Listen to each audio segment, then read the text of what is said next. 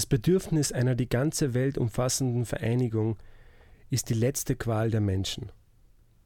Mit diesem Zitat von Fjodor Dostoevsky begrüße ich euch, liebe Menschen, zu einer weiteren Ausgabe des philosophischen Experiments im Medium unterwegs zum Denken. Einer Sendung, in der wir uns heute einem Denker nähern, der das Wort Dostojewskis nach der Vereinigung der Menschen aufgreift. Jedoch, und das ist das Neue dabei, stellt für ihn diese Vereinigung der Menschen nicht nur eine reine Qual dar, sondern gleichzeitig die einzige Möglichkeit, einer absurden Welt zu entkommen. Der Autor, mit dem wir uns heute beschäftigen, ist Albert Camus. Wie wir auf den Weg der Vereinigung der Menschen gelangen und welche Konsequenzen sich daraus ergeben, darüber möchte ich heute mit einem Gast in einen Dialog treten, die Camus Wort nicht nur denkt, sondern auch lebt, Liz Hirn. Hallo Liz. Hallo. Liz, du beschäftigst dich in deinen Arbeiten ja nicht nur theoretisch mit Camus, sondern du machst es auch praktisch. Du äh, versuchst in deinen philosophischen Arbeiten auch sehr viel das Theater mit einzubinden und Philosophie so zu kommunizieren, auf eine andere Weise zu kommunizieren. Jetzt mal die Frage an dich, äh, wie bist du überhaupt an Camus gekommen oder hat dich seine äh, künstlerischen, seine Dramen, seine Theaterstücke überhaupt zu dem gebracht, was du heute machst? Man könnte so sagen. Meine Beschäftigung mit Camus hat angefangen mit meiner Arbeit mit dem Theater als Medium für Philosophie. Und fasziniert hat mich die Mischung zwischen Philosophie im praktischen Sinne als Medium, um Botschaften zu transportieren. Also als ein Medium zur Kommunikation. Und zwar eine Kommunikation, die nicht nur für ein Kunstpublikum ist, sondern für ein Publikum, das am gesellschaftlichen Diskurs teilnimmt. Und im Gegensatz zu vielen anderen Dramatikern hat Camus da für mich einen sehr innovativen Ansatz gehabt. Und ich habe dann versucht, in meiner Arbeit den aufzugreifen. Jetzt arbeite ich allerdings nicht mehr so viel mit dem Theater, aber dieser Ansatz, Kunst als Medium äh, für Philosophie einzusetzen, ist mir geblieben. Und da ist Camus eine wichtige Inspiration für mich und seine Herangehensweise. Wie hat sich das dann gewandelt? Du hast dich ja dann in deiner Diplomarbeit dann beschäftigt mit äh, Camus und mit Nietzsche. Genau. Und da hast du dich beschäftigt mit sozusagen, wenn man sagen kann, den Hauptwerken von Camus, nämlich der Mythos des Sisyphos und der Menschen der Revolte.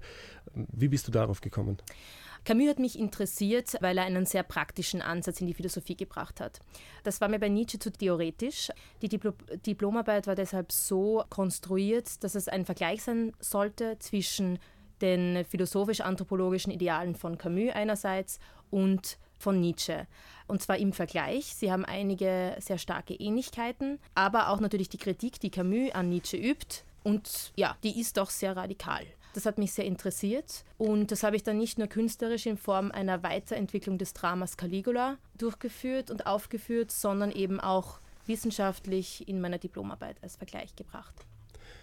Es ist ja äh, kein Zufall, dass wir in gewisser Weise heute da sitzen und über Camus reden. Camus wäre jetzt äh, oder jetzt jährt sich sein Geburtstag zum hundertsten Male. Camus, wenn man kurz über seine Biografie was sagen äh, kann, dann ist es das, dass Camus 1913 in Algerien auf die Welt gekommen ist und 1960 tragisch bei einem Autounfall ums Leben gekommen ist. Dazwischen liegen sein Leben in Algerien, dann die Auswanderung gewisserweise nach Paris, äh, in der er sich dann äh, in den intellektuellen Zirkeln mit Sartre, mit Simone de Beauvoir beschäftigt genau. hat und wo es dann hin und her gegangen ist und dazwischen liegt dann auch in diesem kurzen Leben, in gewisser Weise zu kurzen Leben, einen Literaturnobelpreis, den er, glaube ich, 1957 äh, mhm, erhalten stimmt. hat. Diese Figur Camus, wie würdest du die heute einschätzen? Ist heute noch das Interesse an Camus da? Ist, meine, ist Camus so ähm, aktuell wie Sartre? Jetzt wage ich mich vor, wenn ich sage, ist noch aktueller als Sartre. Ich glaube, dass er dass sein Werk jetzt quasi zu seinem Höhepunkt kommt, in dem sich nämlich einige seiner Prognosen als richtig herausgestellt haben. Mhm. Natürlich gibt es jetzt so wahnsinnig viel Literatur über ihn, dass es natürlich auch sehr viele Zerrbilder gibt. Also vom äh, linksradikalen Kommunisten angefangen bis zum äh, Denker der Bourgeoisie oder der ein bisschen weiterentwickelten Bourgeoisie, könnte man sagen, äh, oder auch als, als Gymnasialphilosoph, der nett zu zitieren ist, aber kein Anrecht hat auf intellektuelle Lorbeeren, wie zum Beispiel Sartre. Und das würde ich doch abstreiten. Ja.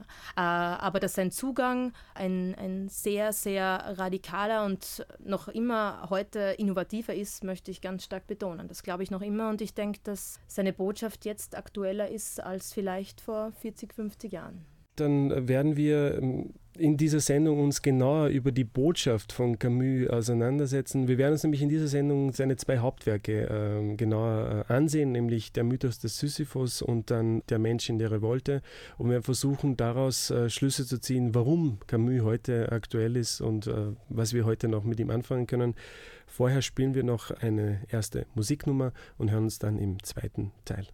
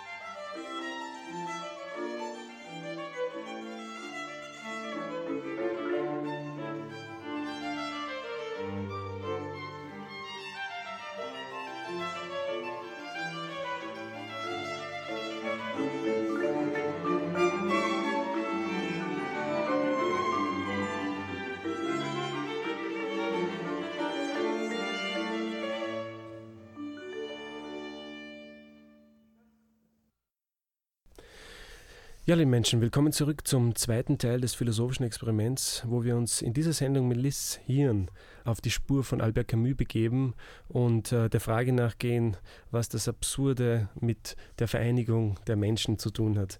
Und äh, Liz, wir haben jetzt im ersten Teil über Camus gesprochen, wir haben gesprochen, wie du zu Camus gekommen bist, nämlich über die Kunst, über das Theater und äh, was dich an Camus interessiert. Und interessant ist, du hast in deiner Diplomarbeit zwei anthropologische Ideale gewisserweise von Camus herausgearbeitet. Das wäre einerseits das eine Ideal, das ist nämlich das Ideal des Sisyphos, das Camus in seinem ersten Werk beschreibt, den gleichnamigen Titel, äh, der Mythos des Sisyphos. Und andererseits wäre das äh, das Ideal des Prometheus, das Camus dann in, in, seinem zweiten philosophischen Hauptwerk, wenn man so sagen kann, beschreibt, nämlich der Mensch in der Revolte. Das sind zwei mythologische Figuren. Warum gerade die Mythologie? Warum gerade die Mythologie? Also die einfachste Erklärung wäre jetzt zu sagen, er ist dem mittelmeerischen Denken verhaftet geblieben. Äh, er stammt ja aus Algerien, hat sich intensiv auch mit der Philosophie der Antike beschäftigt. Protagoras war da, war da ein großes Thema, Sokrates natürlich. Er hat seine Diplomarbeit über Augustinus geschrieben und sich sehr stark mit den äh, Kirchenvätern befasst. Das heißt, äh, seine ganze intellektuelle, sage ich mal, äh, Ausbildung fand durch mittelmeerisches Denken statt, wenn man jetzt so Nietzsche zitieren darf. Und dem ist er auch verhaftet geblieben und hat auch die Mythologie die im westlichen Denken ja durchaus stark verankert ist, dafür bemüht, seine anthropologischen Ideale zu skizzieren. Die mythologischen Figuren deshalb, weil sie in Bildern kommunizieren, um was es in diesen Idealen geht. Und Camus war immer der Meinung, dass die Menschen durch Bilder kommunizieren und durch Bilder verstehen. Das war auch ein Grund, warum er das Theater geliebt hat und auch Bilder malen wollte und auch in den Romanen, in seinen Romanen Bilder gemalt hat von philosophischen Konzepten. Und jetzt konkret zu Sisyphos ist natürlich der Verzweifelte, der gegen sein Schicksal sich aufbäumt und jeden Tag seines Lebens als Strafe der Götter den Stein, der immer wieder herabrollt, den Berg hinaufwälzt. Das ist ein sehr individuelles Bild eines Menschen, der sich ähm, mit seinem Leben zurechtfinden muss, in seinem Leben zurechtfinden muss und war für seine Frühschriften sehr entscheidend. Ich erinnere mich jetzt an Dramen wie Caligula zum Beispiel, wo er das Bild eines jungen Mannes auf Sinnsuche skizziert, ja. der ein großes Problem mit dem Tod hat. Ein Drama, das jetzt kaum mehr Eingang findet, das kaum mehr rezitiert oder aufgeführt wird, was ich sehr schade finde, ist auch sehr aktuell für Jugendliche heute, für junge Menschen heute und der versucht mit dem Tod umgehen zu lernen, ja, aber eben alleine. Und dieses Bild von diesem Sisyphus, der dagegen Gipfel kämpft yeah. und versucht, sein Schicksal äh, anzunehmen und mit einem Lächeln zu ertragen, der ist aber allein. Und das Auffallende ist an seinem zweiten Ideal des Prometheus, Prometheus ist ja die, die Heilgestalt quasi für die, für die ganze westliche Zivilisation. Also der gute Heros, der den Menschen das Feuer bringt, der das Beste für die Menschen will und dann von Zeus bestraft wird, indem er an den Kaukasus gekettet wird. Und die Geschichte ist bekannt, dessen Leber dann jeden Tag von einem Adler aufgefressen wird und dann wieder nachwächst. Also jemand, der sich quasi opfert für die Menschen, die er als seinesgleichen achtet. Und das ist dann so die Weiterentwicklung dieses absurden Menschen, der dann nämlich nicht mehr nur auf sich gerichtet ist und auf sein Leid und auf sein Schicksal und seinen Berg und seinen Stein, sondern der erkennt, dass er nicht alleine ist. Das Interessante dabei ist, das sind zwei verschiedene Figuren. Wir haben auf der einen Seite diesen Sisyphos, der mit sich kämpft, diesen Stein nach mhm. oben zu rollen, der immer wieder runterrollt und der das dann unendlich weiter und weiter und weiter macht. Und das ist ja in gewisser Weise das Absurde daran, dass er erkennt, was macht er da eigentlich? Also genau, immer und, wieder und, gleiche Bewegung. Genau, und Camus versucht ja auch mit dem Sisyphus das Bild zu malen. Für uns ja. dieses Bild zu malen, dass wir auch in dieser Monotonie gefangen sind. Das ja. heißt, was haben wir für eine Wahl in unserem Leben? Das heißt, die wichtige Frage, die ja Camus in dem Werk stellt, ist, ist es das Leben wert, gelebt zu werden? Sollen wir uns nicht lieber umbringen? Was hält uns davon ab, Selbstmord begeben? Gibt es eine logische Konsequenz, die uns vielleicht den Selbstmord als, Aus, also als Ausflucht in Aussicht stellt? Mhm. Er verneint das, auch schon im, im Mythos des Sisyphos, und sagt, nein, in der Logik des Absurden müssen wir dem Tod entgegentreten. Das heißt, es geht darum, nicht freiwillig zu sterben, nicht auf, also nicht freiwillig zu gehen und nicht aufzugeben. Das heißt, also das heißt, nicht den Stein unten stehen zu lassen, sondern genau, immer wieder nach genau, oben, zu, nach genau. oben zu, zu schleppen und ihn wieder runterrollen zu lassen. Genau. Und das aber auch als ein Schicksal zu sehen. Und damit ist jetzt nicht gemeint, äh, dass man sich jetzt mit Umständen oder sozialen Umständen, äh, Zuständen einfach abfinden muss. Äh, da geht es aber darum zu sehen, dass man gewisse Sachen, die in der menschlichen Existenz einfach an der Tagesordnung stehen, sage ich mal, zum Beispiel mhm. Tod, Leiden, unangenehme Dinge, schöne Dinge, auch Schönheit ist ein, ein, ein, wichtiges Thema, also auch Lust ist ein wichtiges Thema für Camus. Äh, wie geht man mit all dem um? Wie geht man die, mit diesem Zwiespalt um? Dass es auf der einen Seite diese Schönheit des Lebens gibt und auf der anderen Seite diese Bedrohlichkeit. Also wir sind ständig bedroht davon und unsere einzige Sicherheit ist eigentlich der Tod. Und mit dem müssen wir umgehen lernen. Und der Mythos des Sisyphos und die Gestalt des Sisyphos äh, zeigen halt einen sehr individuellen Ansatz. Also wie kann das Individuum damit umgehen? Weil du vorher eben erwähnt hast, dass Sisyphos, dieses Individuum, das Absurde trotzdem erträgt und sich nicht umbringt. Also gerade diese Figur, dass er sich nicht, dass er nicht den Stein unten stehen lässt, sondern ihn immer wieder nach oben schleppt und runterfallen lässt. Das beschreibt der Camus somit, dass er sagt, dass das Ausweichen, wenn man den Stein einfach stehen lassen würde, das wäre in gewisser Weise ein Ausweichen von dieser Aufgabe. Genau. Und wir als Menschen, wenn wir wirklich frei sind, wenn wir unser Leben selbst in die Hand nehmen wollen, dann müssen wir sozusagen unsere Hände benutzen, diesen Stein nach oben rollen und ihn immer wieder runterrollen lassen. Das ist unsere Aufgabe. Genau, und, und äh, er ist eigentlich sogar noch radikaler, weil er sagt, dass wir alles, was wir haben, äh, aus dem Absurden gewinnen. Also aus diesem Absurden entspringt unsere Freiheit, unsere Leidenschaft und die Revolte. Ohne sie hätten wir das alles nicht. Aber kurz noch, das ist Absurde, was das ist, weil an einer Stelle schreibt er, das beschreibt er das sehr schön. Mhm. Er sagt nämlich, dass wir als Individuen dastehen und die Welt steht uns in gewisser Weise gegenüber. Wir sprechen die Welt an, sie schweigt aber, sie spricht nicht zurück. Und diese Situation, dass wir immer nach dieser Einheit streben, dass wir immer aufgehen wollen in gewisser Weise in der Welt, die Welt aber uns gegenübersteht und nicht antwortet, diese Situation bedrückt uns. Unser Verstand, er kann mit dieser Situation nicht fertig werden. Und in gewisser Weise, wenn wir aufhören, immer wieder diese Einheit zu suchen, haben wir in gewisser Weise gewonnen, weil wir dann die Absurdität ernst nehmen. Würdest du das so sehen? Ja, und vor allem da liegt eine große Gefahr drin, weil äh, Camus fordert uns auf, unser Schicksal anzunehmen. Und zwar jetzt nicht wie, wie Schäfchen auf einer Weide, die dann mhm. zur Schlachtung geführt werden, sondern sehr bewusst. Das heißt, dass wir uns nicht trösten lassen. Und da gehört nicht nur jetzt eine äh, theologische Tröstungen dazu, metaphysische Tröstungen dazu. Da geht es auch um totalitaristische Ideologien beispielsweise. Also äh, er warnt uns sehr stark davor, dass wir Gott einfach durch die Geschichte ersetzen lassen. Warum? Na, zum Beispiel, weil jede Ideologie, die so aufbaut und eben den Mensch als Mittel einsetzt und nicht als Zweck einsetzt, äh, Gefahr läuft, sehr, sehr schlimme Auswirkungen zu haben, wie er an den Revolutionen des 20. Jahrhunderts sehr gut beschreibt. Also er analysiert es ja wunderbar im, im Der Mensch in der Revolte. Und er sagt, dass einfach dieses Fehlgehen, dieses Suchen nach, nach Einheit ist in Ordnung. Das darf auch sein und wir müssen uns dessen bewusst sein, dass wir das wollen. Aber wir dürfen nicht der Vorstellung erliegen, wir könnten sie finden. Das heißt, die Aufgabe ist es, ein, ein Mensch zu sein, der bewusst ist, dass er in diesem Zwiespalt lebt, dass das die Welt schweigt, dass er versucht, Antworten zu finden, dass er versucht, die Welt rational zu erklären, dass er versucht, seine Vernunft einzusetzen. Aber bei all diesen Drängen, alles begreifen zu wollen, schafft das nicht. Und diese Grenzen sind unüberwindbar. Und das müssen wir sozusagen begreifen. Und das müssen wir nicht nur begreifen, das sollen wir auch akzeptieren und das unsere groß, große Chance sehen, nämlich nicht unsere Hoffnungen auf Jenseitiges zu richten oder auf eine, eine Zukunft, die vielleicht nicht kommt oder auf Heilsversprechungen, sondern zu sagen, was ist konkret da? Und für Camus ist das, was konkret da ist, die Menschen, die uns umgeben, Mhm. Und ja, und er fordert uns auf, bei den Menschen, in den Menschen die Werte zu finden, die wir benötigen, um weiter zu existieren und quasi den Kampf, sage ich mal, aufrechtzuerhalten, ja, und mit den anderen Menschen das Absurde aushalten zu lernen. Und das führt uns in gewisser Weise gleich zu, auf die zweite genau. äh, anthropologische Figur, nämlich zu Prometheus, wo sich der Sisyphus, der alleine den Stein nach oben rollt, bewusst wird, dass nicht nur er diesen Stein nach oben rollt, sondern auch viele Menschen in seiner Umgebung rollen den gleichen Stein nach oben und müssen den gleichen Weg wie er gehen. Ähm, wie würdest du das erklären? Ja, äh, du hast es eigentlich vorweggenommen. Genauso würde ich es erklären.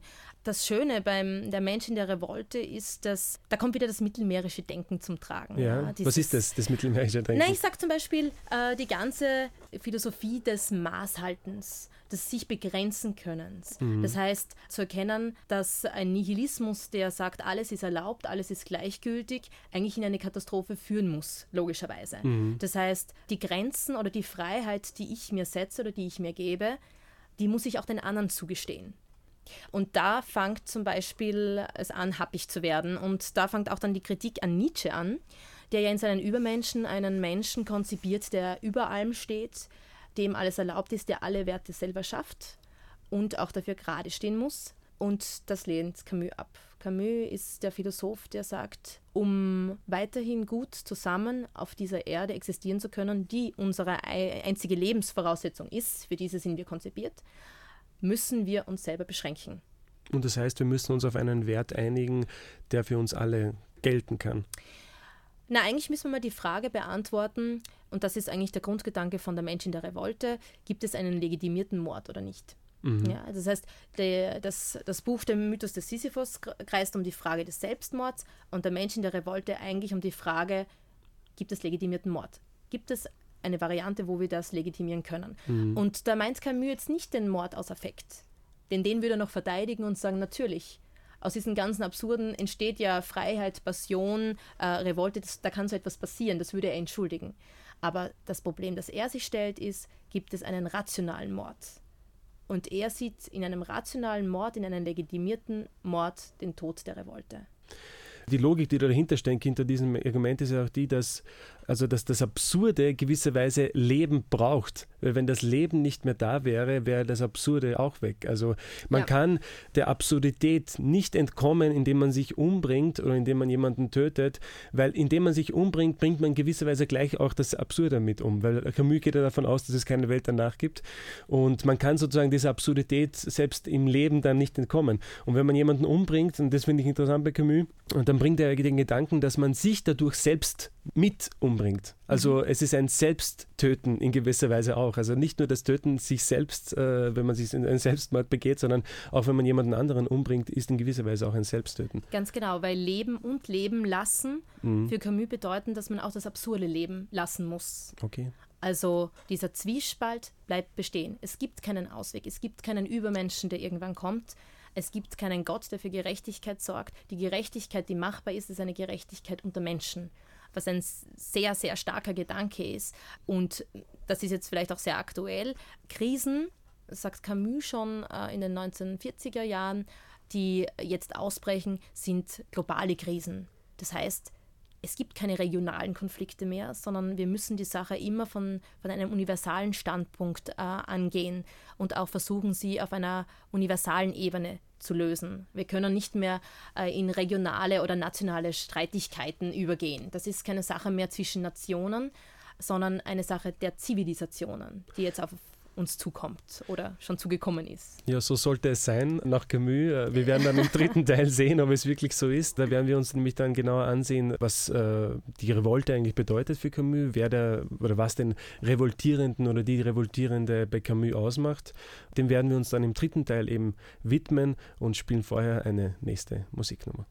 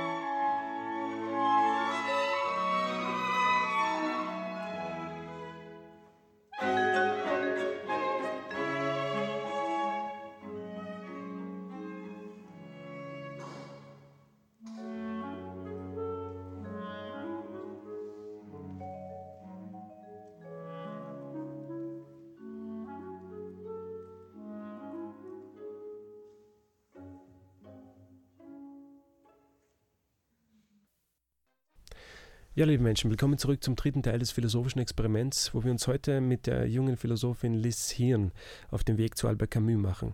Ja, Liz, wir haben im zweiten Teil uns die zwei anthropologischen Ideale angesehen. Auf der einen Seite das Ideal des absurden Menschen, das Sisyphus verkörpert, der seinen Stein nach oben rollt und der immer wieder runter rollt und der das ständig immer wieder und immer, immer wieder wiederholt.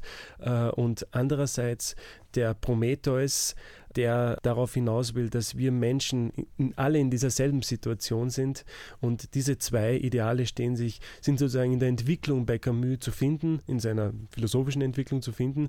Wir kommen jetzt im dritten Teil auf die Unterscheidung, auch eine Unterscheidung, die sehr wichtig ist, nämlich die Unterscheidung zwischen Revolte und Revolutionär. Wir müssen erst einmal klären, was eine Revolte für Camus bedeutet, was einen Revolutionären, eine Revolutionärin ausmacht. Und wenn wir da fertig sind, äh, möchte ich unbedingt dir noch die Frage stellen, ob die eigentliche Unterscheidung zwischen Camus und Sartre die ist, dass Camus ein Revoltierender ist und Sartre ein Revolutionär. Aber vorher gehen wir noch bitte darauf ein, äh, was ist eigentlich die Revolte bei Camus? Die Revolte ist eine Rebellion gegen den Tod. Ja.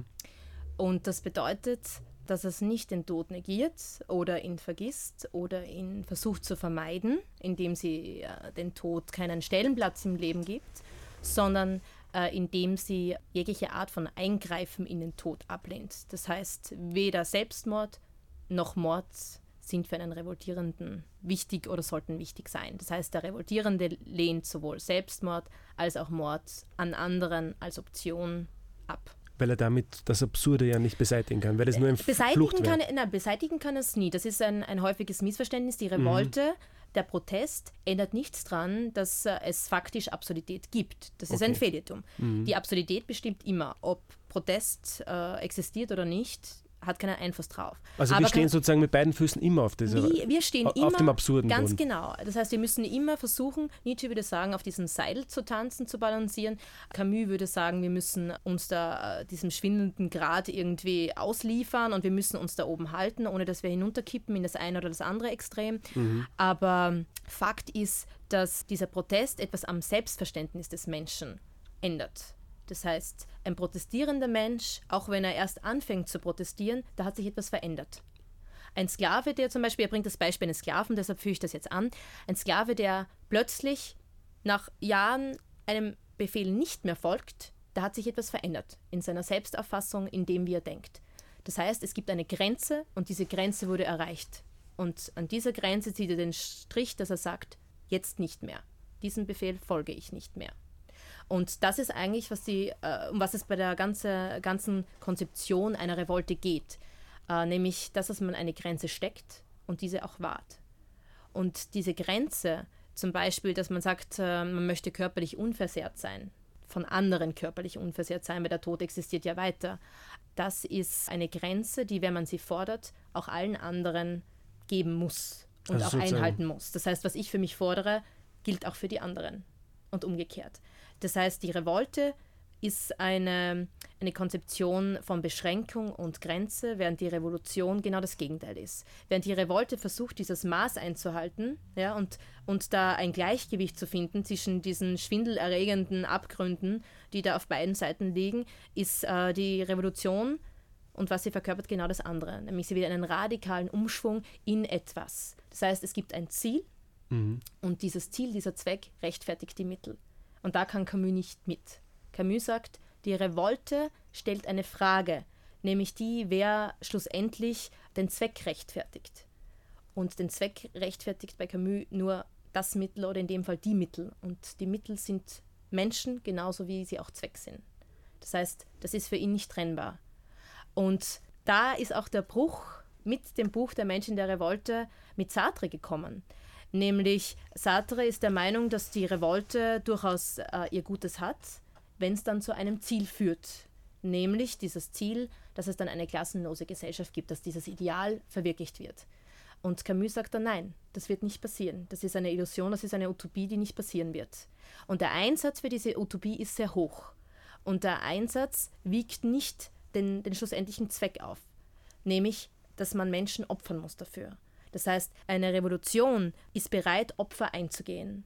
Also das Leben zu vernichten. Das. Leben zu vernichten, um das Ziel zu erreichen. Und das kann nach Camus nicht äh, der Und richtige Weg sein. Und das kann nicht sein, genau.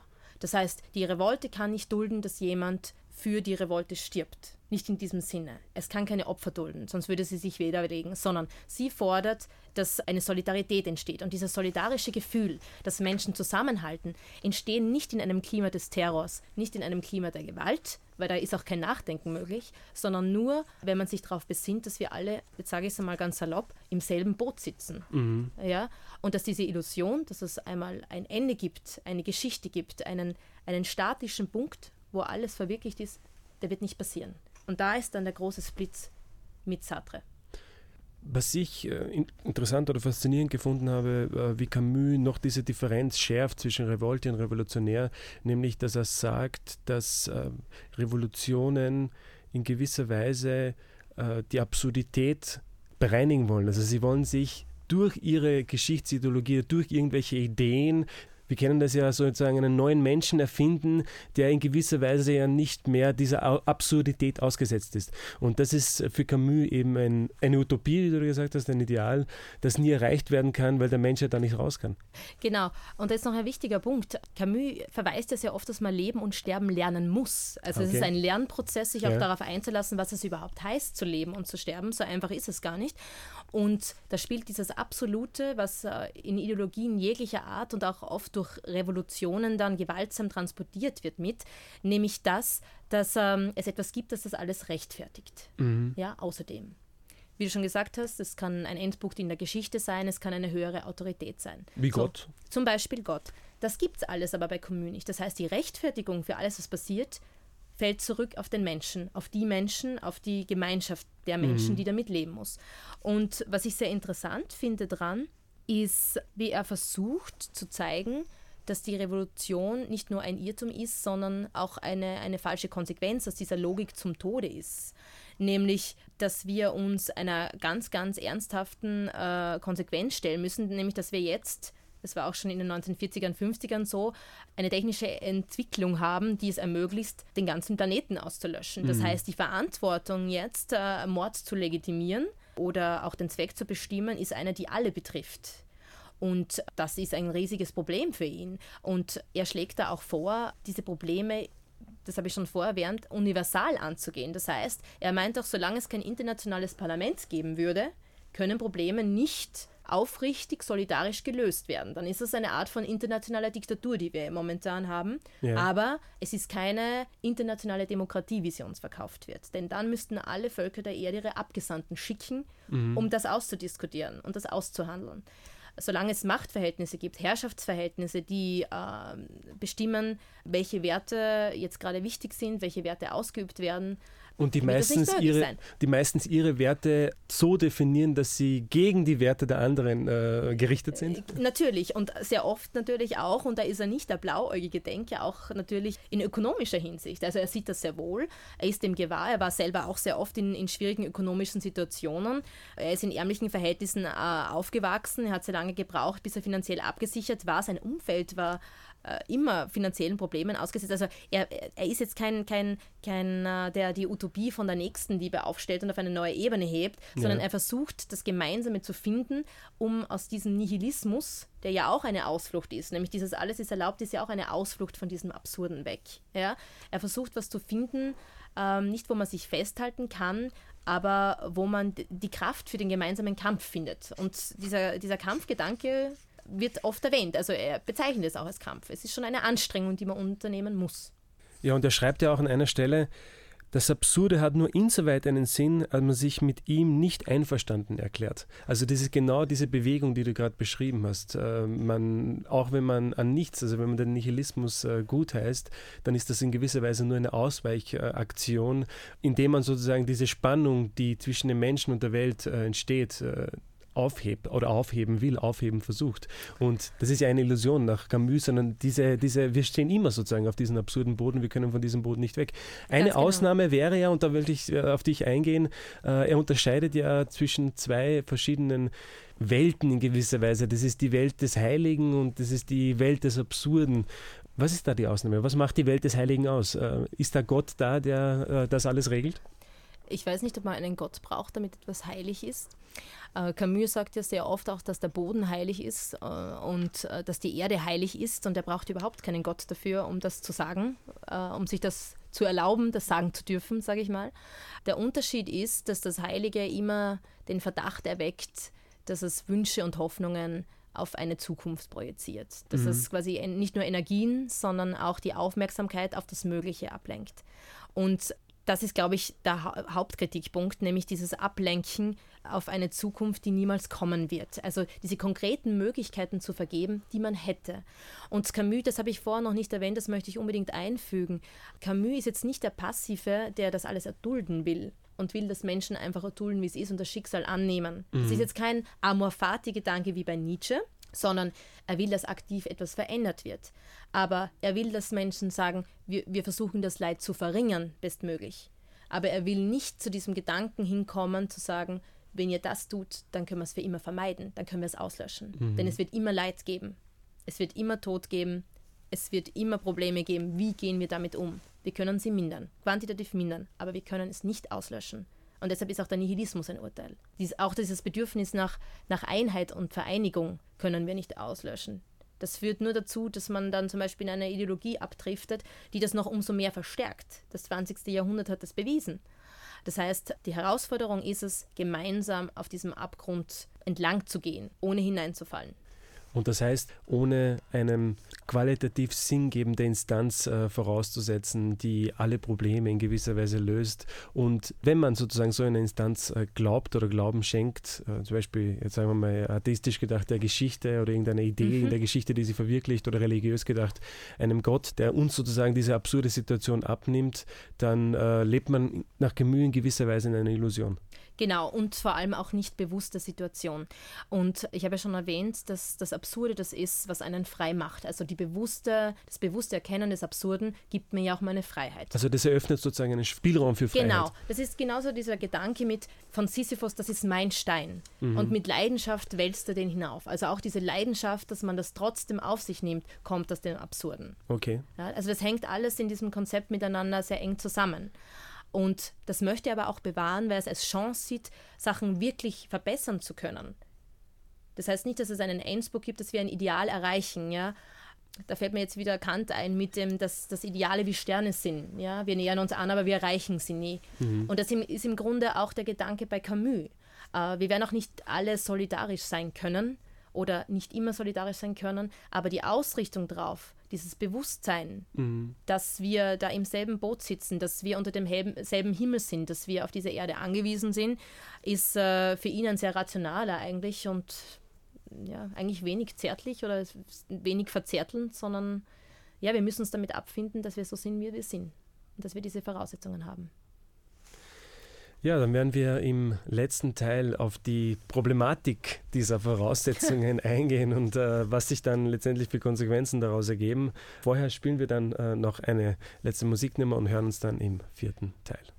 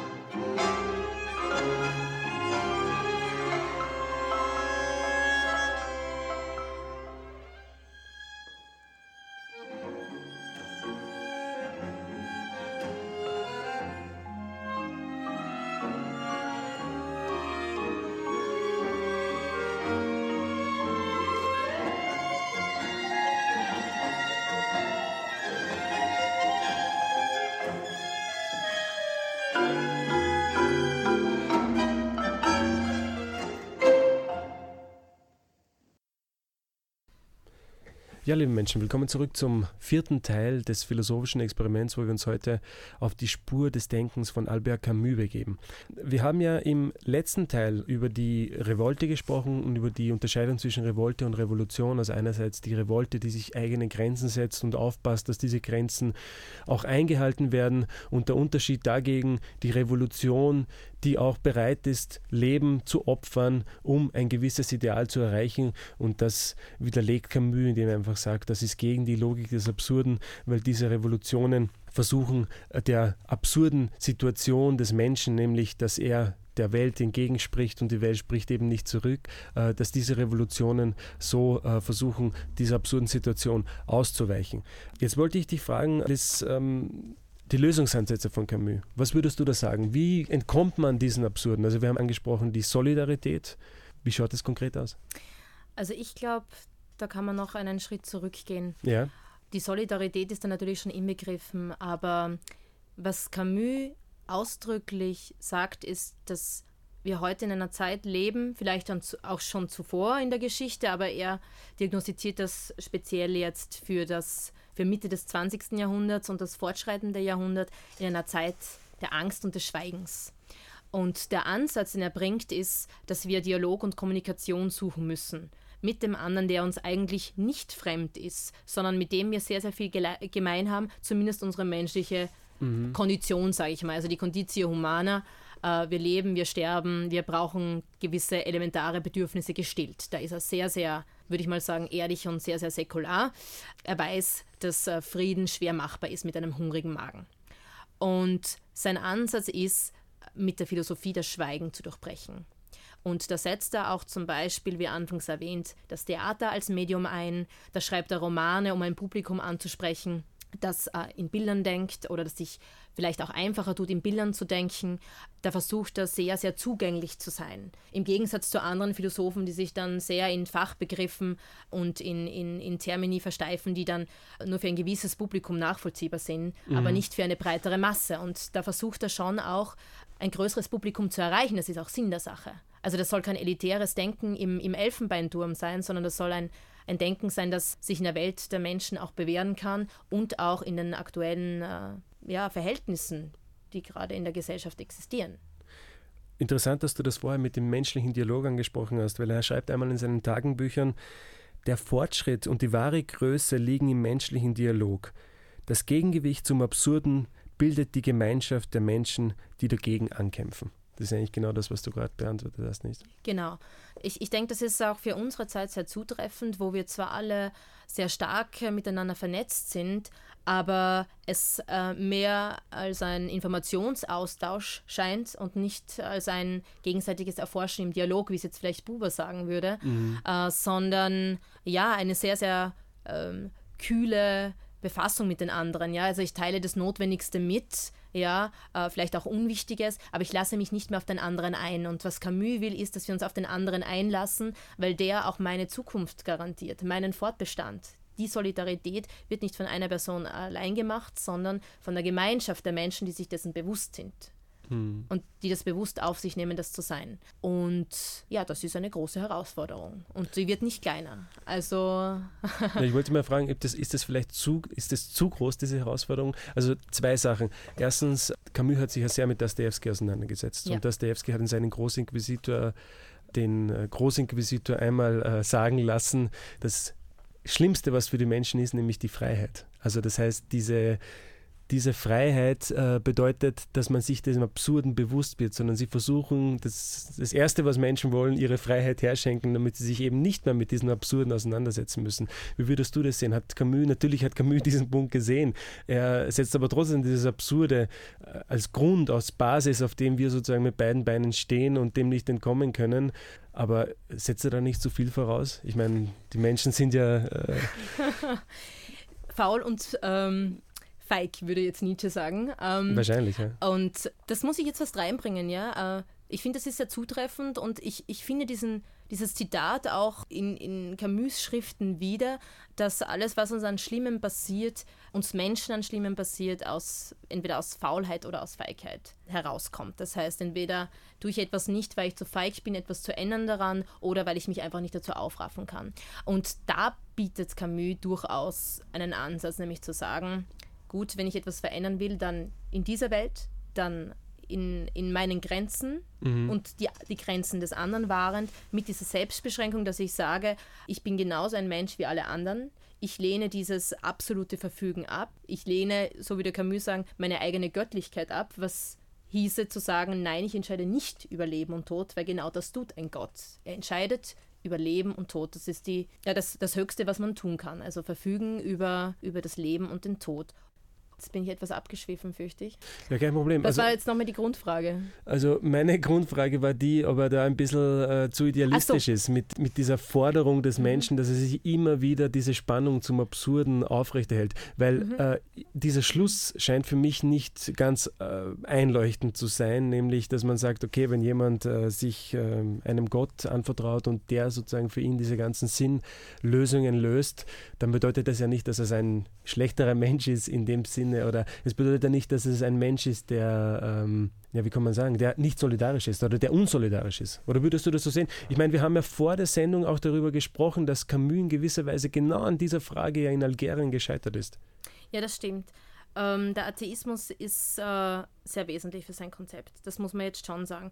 Ich kann mir Camus sehr schwer mit einer Theologie im Hintergrund vorstellen. Mhm. Ähm, das, die, der ganze Wert, den der Mensch hat in seinem Leben, ist dieses Besinnen, dass er vollkommene Freiheit hat, die er selbstständig begrenzen muss. Mhm. Müsste ich mich vor jemand anderen rechtfertigen, ja, dann äh, hätte jemand, dann hätte ich ja einen Wert außerhalb meiner selbst. Mhm. Und er legt das eben nicht in eine höhere Instanz, sondern eben in den anderen Menschen, in, in die Mitmenschen, die existieren, hinein. Das heißt, er, er bleibt quasi im Diesseits äh, oder, oder in, im Umkreis, im näheren Umkreis des Menschen verankert und er sucht nicht, seine Sehnsucht geht nicht nach etwas anderem, sondern seine Sehnsucht, und ich spreche das jetzt wirklich mit Sehnsucht, sein Verlangen, ja, äh, entfaltet sich im, im Jetzt, in seiner unmittelbaren Lebenswelt. Also würde ich sagen, das ist eine große Herausforderung. Es mag auch die Fähigkeit von vielen übersteigen, aber das ist lustig, weil da finde ich, kommt jetzt wieder die Verantwortung eines Philosophen oder einer Philosophin äh, ins Spiel,